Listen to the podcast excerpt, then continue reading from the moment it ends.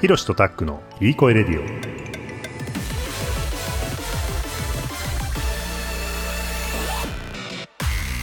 この番組はカナダに住む弟ひろしと東京に住む兄タックがリスナーの皆さんにいい声を届けようという番組です。はいどうもこんばんは。いい声ラジオ始まりました。ナビゲーターのひろしです。タックです。よろしくお願いします。よろしくお願いします第5話。はい、もう早速行きましょう、うんはい。ちょっと時間がなくなってきたんで、はい、僕ら ちょっとね、娘を保育園に、そうそうそうそう、はいあ大事。現実的な理由でね。大事 えっと、第4話までで、えっと、一旦なぜ、うん。えー韓国ドラマが面白いのかっていうことについてはいろいろなことをお話ししてきました。うん。えーで最後に今回はじゃあ日本はどういうふうに日本のコンテンツ業界っていうのは、うーん振る舞えばいいのかというかうんうんうんみたいな話を最後にちょこっとしてこのテーマを終わりたいと思います。まあまとめですね。はいはい。えーとでまああどうぞ先どうぞはい。いい？いや僕ねちょっとこの回に関しては、今まで見たく、ん。僕の中でなんとなく結論があって話してきたんだけれども、今回はちょっとそういうのがなくてね。まあ日本はどうすればいいのかって、まあ、未来の話なのと,、うん。えー、とちょっと僕は日本の状況っていうのがあのそんなに分かってないと思うので、分からないんだけれども、まあこれまでのね話をベースに考えるならばまずは、うん。あのね、韓国を習って脚本っていうところになるのかなっていうところと、まあ、あとはお金の話なんかもあの出てきたしあとは前回の続きで、僕はちょっとね制作委員会方式とかがあんまり良くないんじゃないかみたいな話もあるのかなと、なるほど。うん。まあ、あとお金の話からチケット高い問題とかうーん。お金やっててもお金にならないとかね。なるほどね。まあいろんな問題がありそうだけど、うんどいやどっから行こうかなもあるんだけど僕ねなうん。いやちょっといろいろ話を聞いてきて日本のこともちょこちょこ思い描きながら話を聞いてきたりしたんだけどうん。なんかねうーんいや日本対韓国みたいにねうん。考えちゃいがちだけどうん。そういうことじゃなないんかい今そういうことで、えーっとに日本と韓国を比べて韓国が勝っているところを出してきて、うんうん。でそこを一つ一つ日本も上回るべきだっていう、うん。えーっと議論はありえると思うんだよね。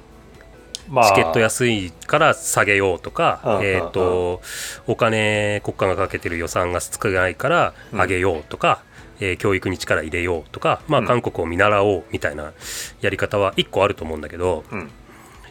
まあその結論はなんとなく見え見えるじゃない？見えるっていうかまあまあそれは一つ一つやるよっていうのは一つ一つ道としてあるよねっていうのは分かるんだけど、まあ順当に考えると、うまくいったケースを真似て、そう真似るっていうね,う愚直に真似ていこうっていうことね。でそういったことを例えば10個あったとして10個一つ一つお話をしていったとしてうん。うん結局ねうん。それであの韓国対日本みたいな図式の中で日本が勝てるかっていうことを最後もう一回考えてみた時にうん。別に勝てない気がするんだよね。まあそうね。つまりそれはね10個あった時にそう思う。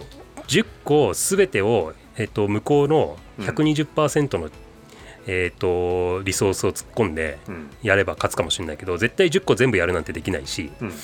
まあえっと、結局頑張ろうっつったって、えっと、韓国が100だとして、いえっと、日本が50だったところを75ぐらいにしかならないし なんか 別になんかそれでじゃあ一つ一つじゃあこれであのうまくいくねっていう結論にはならない気がするんだよね。うんそれはそうね。なのでいやだからさ一旦さそのそういった一つ一つを見習うっていうことをやめてみて話をするのがいいかなと思ってるんだけど,、なるほどね。今までの話はじゃああんまり あんまり今までの話は 意識せず全然違う角度からっていうことかな？そうそうそう。いや本当にねぐいやい意識せずっていうかあのもちろんその踏まえて踏まえてね。うん踏まえて僕が感じたことはあのーいや今みたいなことなのよ。いや結局勝てか勝つか負けるかで言うと別に勝てないしいやも,、うもう一個言うとあのー勝つ必要があるのかって思うんだよね。なんかいや僕もね最終的な着地点としては、どっか全然なんか今までの話とは違うような、そんなところに行くみたいななんかこうちょっとトリッキーな、あのそうそうそうそうそうそう。着地点が必要なんじゃないかなっていうのはいやそうだよ思ってるね。うん。っていうのそうだよもね。でそのさうん韓国の真似してあのねできて、うんそれで勝てるんだったらどこの国だってそれをやるチャンスはあるはずだしでも当うん。然韓国もねこれからさらにもっともっと、えー観客と作り手のその好循環みたいのっていうのはもっともっとループしていくはずだし、うん。うん、一回なんかこうねバズりみたいなさアルゴリズムみたいな話もあの出てきたけれども、うん。なんか、うん。そこを覆すっていうのはあのちょっとね現実的じゃないんじゃないかなっていうふうに思ってるから、うん。そこそこの点はね、うん。すごく同意する僕も。なるほどね、うん。いやそうそうだよね。いや、うん。そう思うんですね。でじゃああのーどうすんのっていうかどうしたいのっていうことだと思うんだけど、そっか。どういや別にどうしたいか。どうしたいのっていうか個人がどうしたいのっていう話と なんか業界がどうしたいの代弁することはできないんだけどさ。うん。いやーなんか僕はうーんいや別にうん。あのじゃあ日本の映画とかうん。アニメまあアニメはすでにね有名だけどなんかそれが日本を背負ってうん。えーっと海外に出てって、うん。えーグローバルで評価されるみたいなことをゴールにする必要があるのかっていう気がするんだよね。うんで韓国に勝つみたいなさあるいはあーとアメリカに勝つみたいなさ。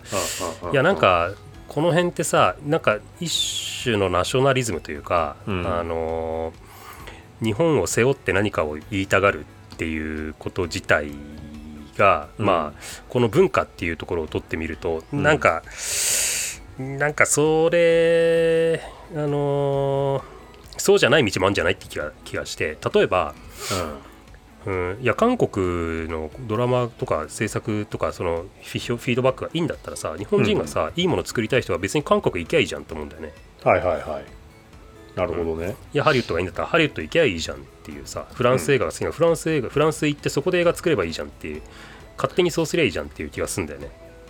つまりダメなのかな？つまりまあそのね日本はどうすればいいのかっていうのと、ちょっとその軸はずれるのかもしれないんだけれども今うん日本にいてその面白い映画を撮りたい作りたいうん。ドラマやりたい、うん。みたいなうん。人目線で考えたら別に日本にこだわらない方がいいんじゃないかみたいなこと？そうそうそうそうそうそうそう。うん。そうそうそう。それはねだってさそうだよね。こ国がさお金出す金額も違うしさ。うんうんうん。あのーいやあのースタジオも違うしさ。うん。うんなんならネットフリックスが割り振ってる予算も日本と韓国比べたら圧倒的に韓国の方が多いわけでしょ多分、うん。うん、だったら韓国ね行けばいいじゃんって思うんだよね。でそこでそ そこでさ韓国映画作りゃいいじゃんっていう気が。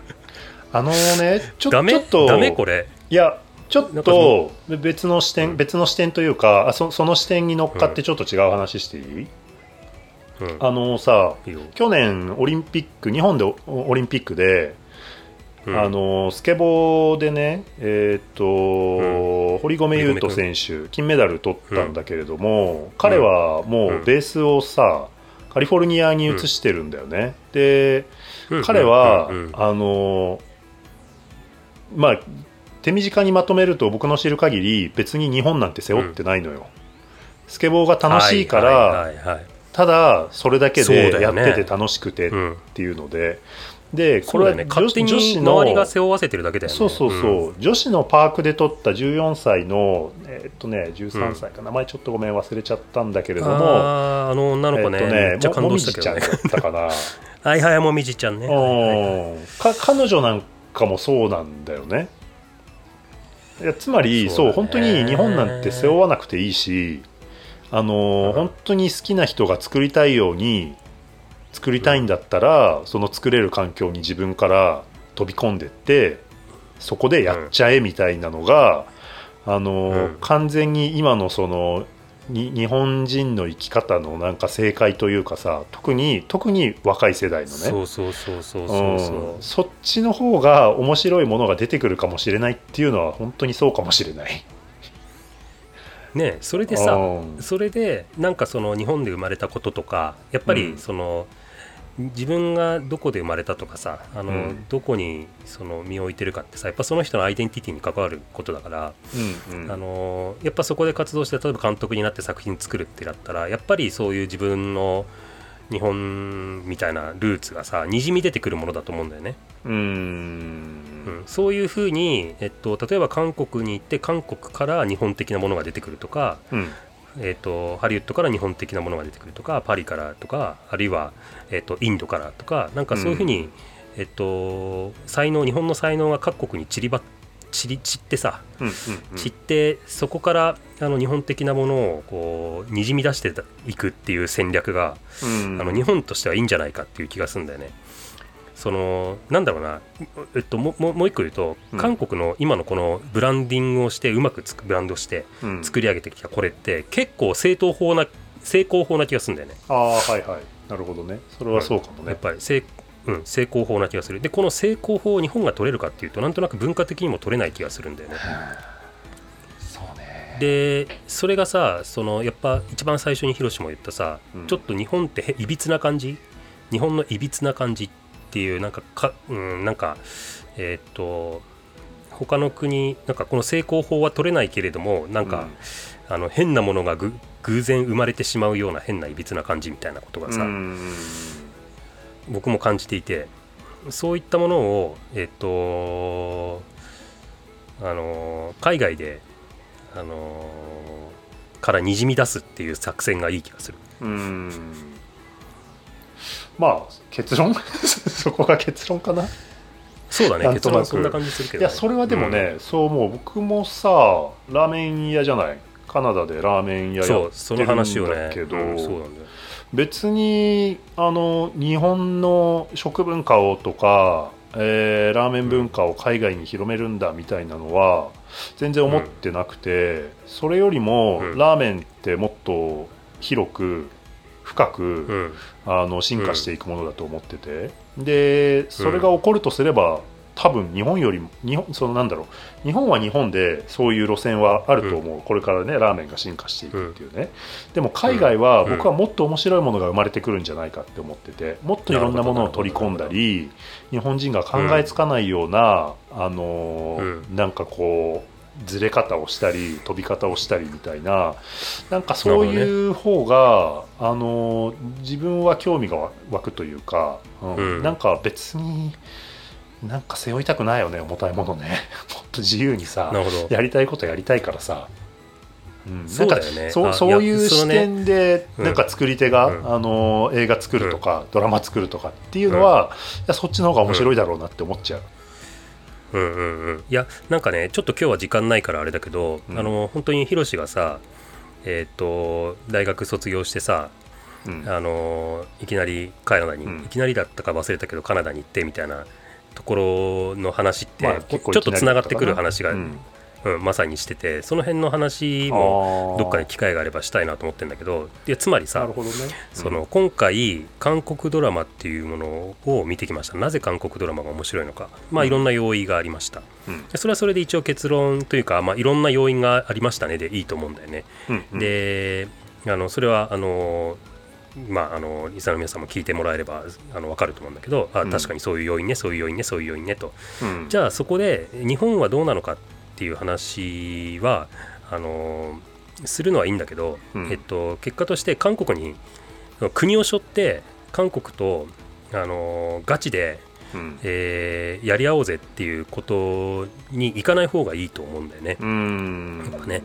でそそこで思うのはやっぱりその堀熊君の話もそうだし、まあ、ヒロシの話もそうなんだけど、うん。なんか国を背負うっていうことに対するうん。向き合い方みたいのをうん。ちょっとここでなんか考えらんないかなって思っているんですよ。なるほどね。あそれはあの、いいね。このさ、うん。そのラうん。ラジオのさもうちょっと深いところの、あごめん。レディオのさ、もうちょっと深いところのテーマで、うん。なんかそういうのを考えていくっていうのはいいかもしれないね。そうそうそう、でうん。たまたまさヒロシはカナダにいるわけじゃん。うん。で僕は東京にいるんだけどその距離感とかさそこで感じる違いとかさ。うんうん。でこれから若い人がどう国日本っていうものを考えていけばいいのかとかさ。うん。なんかいやなんかか韓国ドラマの話をして、まあ、韓国っていうものを外から見てみてなんかそういう要因あるのかもねとかっていろんな話してきたけど、うん。そうやって見てきてじゃあ日本ってって振り返った時になんか単純に日本と韓国比較し比較していこうっていう答えじゃいけない気がしたっていうのがすごく僕の中では大事なことだと思っていて。なるほど、うん、面白い。なんかそこをちょっともう少し掘り下げられないかなってちょっと今日思ったんだけどどうかな。なるほどね。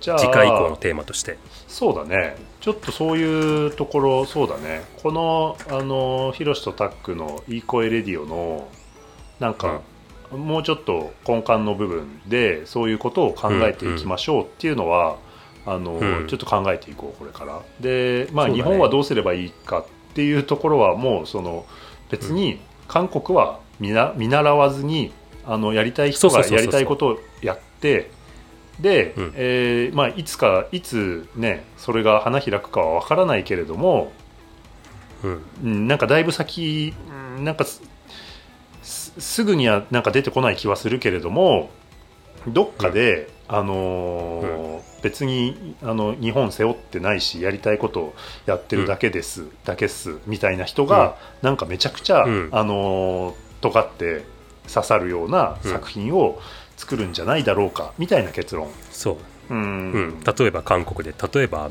アメリカで。うん。例えば、うん、インドネシアでとかねわかんないけど、うん、いやそれはでもすごくワクワクする未来かもしれない、うん、そういうのは確かに、の方がね。うん、もしかしたらそれはまあちょっと今、うん。韓国から出てきてるものよりもあの面白いものかもしれないそれは。面白いかもしれないしあるいはなんか日本としてくくられないかもしれないけどねああそうだろうね。くくれないだろうねもうね受け取られ方として。うん。そうかもし受けれない。取られ方としてね。うんうんうん。まあ多分これね反論する人いっぱいいると思うんだよねこういう考え方、なるほどね。うん、まあそういうものもちょっとよかったら「ハッシュタグいい声」でいろいろ 炎上させてもらそってもいいかなと思うんだけど。うん。うだねいただきたいね。そうだね。なんかちょっとちゃんとそういうことをねなんかうん。考えたいなって思ってしまったので次回以降ちょっとどういうタイトルどういうテーマ立て立ち上げるか分かんないけどなんかそんな話していければいいなと思いました。はいそしたらあれだね、うん。タックは娘ちゃんをあのなんかどっか連れてそうかそうそうなきゃいけないそうちょっと送らなくちゃいけないので、はい、あ大事。めっちゃ大事。学童に連れて行かなくちゃいけない。のでちょっとオンライン授業になっちゃって大ねいろいろね、はいはいうんはい、なのでちょっと今日はこここまでにさせてもらいたいと思います。はい、第5回まで、あの5回にわたって送り届けてきましたが、あのちょっとねあのあっちこっちに行きながらってなってしまいましたけど、まあ、僕らの目的はいい声を届けるってことなのでいやもうそれはもう。をたっぷりと、はいね、たっぷりと達成できたかなと大満足しております。いい声届けたねあーぜひおきおあの お付き合いください。ねどうもありがとうございました。あでも番組の方向性も決まってきたし、うん、ちょっと次回また相談してはいやっていきましょはい、やっていきましょう。どうもありがとうございまう、した。どうもありがとうございま引きした続き見てください。ありがとはいうさようならおやすみなさいさようなら、おやすみなさい。